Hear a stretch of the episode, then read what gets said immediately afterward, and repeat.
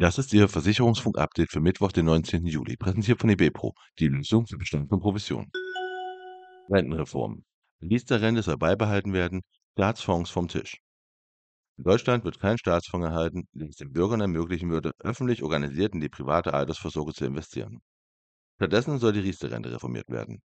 Mehr standardisierte Produkte, weniger Garantien und weniger strenge Regeln für die Verrentung.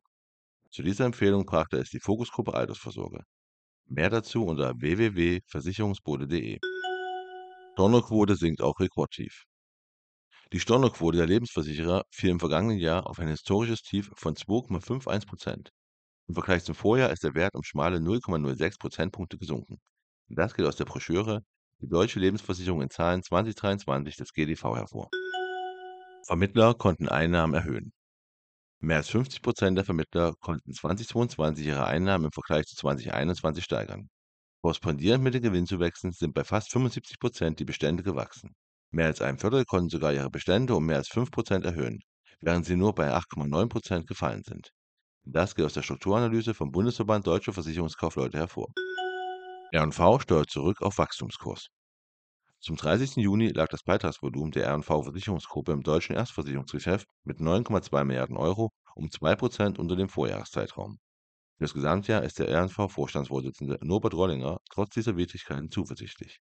Sofern sich das konjunkturelle Umfeld nicht weiter eintrübt, werden wir dieses Jahr in der inländischen Erstversicherung voraussichtlich mit einem leichten Beitragsplus von 2 bis 3 Prozent beenden und damit auch wieder Marktanteile gewinnen. Optimistisch stimmt den R&V-Chef vor allem das wieder anziehende Lebensversicherungsgeschäft.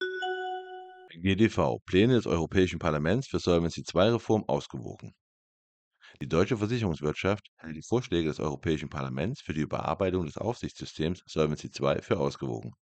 Vor allem die Regeln zu langfristigen Zinsen, mit denen die Versicherer ihre Verpflichtungen bewerten, fallen im Papier des Europäischen Parlaments moderater aus als in den Plänen der EU-Kommission. Nachbesserungsbedarf sieht der GDV unter anderem bei den angestrebten Entlastungen für kleine Versicherer von den umfangreichen Berichtspflichten.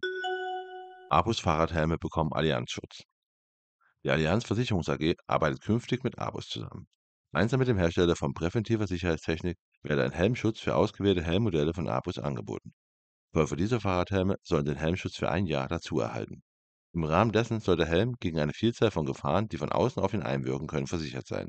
Demnach seien Schäden durch Sturz, Unfall sowie Einwirkung von Tieren, Brand, Explosion oder Naturgewalten abgedeckt.